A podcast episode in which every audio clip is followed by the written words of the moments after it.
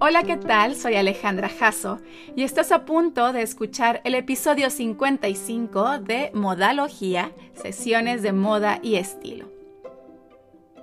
Extraño gear una revista, arrancar sus hojas, forrar alguna cosa o pegarla en un pizarrón de inspiración.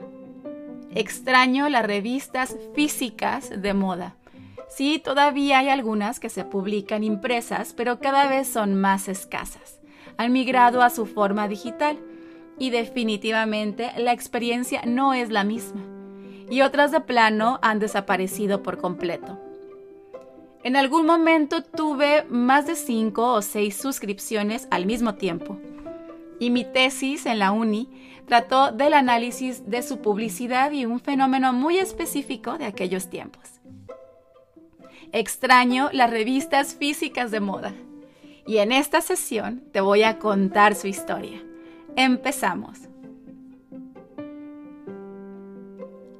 Antes de la era digital, las revistas eran el medio donde principalmente las mujeres obtenían información sobre las tendencias de moda.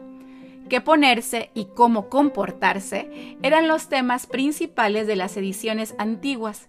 Sin embargo, conforme fueron evolucionando, también lo fueron sus contenidos convirtiéndose en publicaciones sofisticadas con temas en torno a problemáticas sociales, arte, política, y no solo bellas fotografías con modelos portando increíbles prendas y accesorios.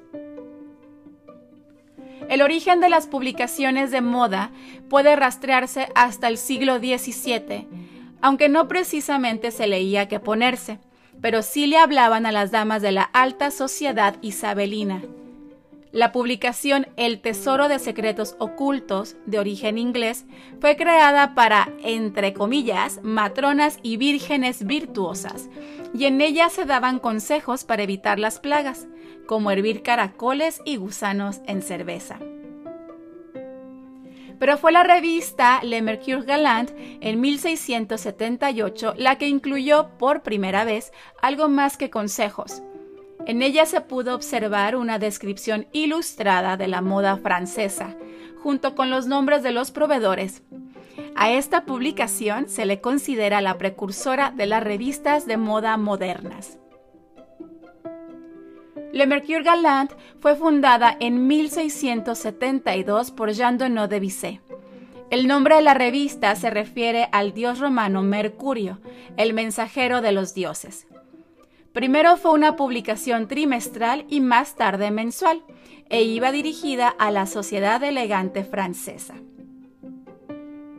Su contenido, además de colocarla como pionera en las publicaciones de moda, también jugó un papel importante en el periodismo de este rubro, en la difusión de tendencias y el estilo de vida francés, sus noticias y artículos tocaban temas de moda, objetos de lujo, de etiqueta y la vida cortesana del reinado de Luis XIV, el Rey Sol, para que se corriera la voz alrededor del mundo de la indiscutible reputación de Francia como capital de la moda y buen gusto. Los artículos variaban en extensión. Algunos eran breves, otros entre 30 y 40 páginas y muchas de sus hojas estaban destinadas a describir las modas del rey, de la familia real y discutir su impacto en la moda francesa. También se incluían anuncios publicitarios y se mencionaban en algunos artículos e ilustraciones el nombre de los productores para que los lectores pudieran localizar fácilmente los productos que deseaban comprar. Además, hizo posible que las modistas que vivían fuera de la corte de Versalles tuvieran una idea de lo que estaba de moda y en tendencia en la corte real y pudieran hacer sugerencias a sus clientes. Le Mercure Galant cambió a Le Mercure de France en 1714 con el fallecimiento de su creador. La publicación siguió creciendo hasta convertirse en una casa editorial en el siglo XX. En Inglaterra, alrededor del mismo tiempo, apareció la revista para público femenino The Ladies Magazine. Se publicó en Londres por primera vez en agosto de 1770 y su contenido, entre las tendencias de moda que aparecían en grabados, incluía también poemas, música, el último modelo de carruajes imprescindible, así como otros temas de estilo de vida. En el siglo XVIII, las revistas de moda se volvieron populares y dejaron de ser solamente para las mujeres de la alta sociedad. La aparición de los primeros grandes almacenes y la simplicidad para comprar que estos ofrecían las hicieron más famosas. Estas publicaciones mostraban a mujeres en diferentes actividades cotidianas, pero sin duda las prendas de modas que en ellas se publicaban eran aquellas agradables a los ojos de los hombres, ya que en esos tiempos el ingreso de las familias provenía del hombre de la casa. Ya en el siglo XIX, el famoso dramaturgo Oscar Wilde editaba la publicación The Ladies' World, quien en 1886 le cambió el nombre a Woman's World, creía que la revista debía ser más educativa e incluir más ficción. Al mismo tiempo salieron otras publicaciones baratas con gráficos de baja calidad. Y en 1891 apareció un periódico de moda llamado Forget Me Not o No Me Olvides, que se centraba en la clase trabajadora. La revista Harper's Bazaar es una de las publicaciones americanas más antiguas.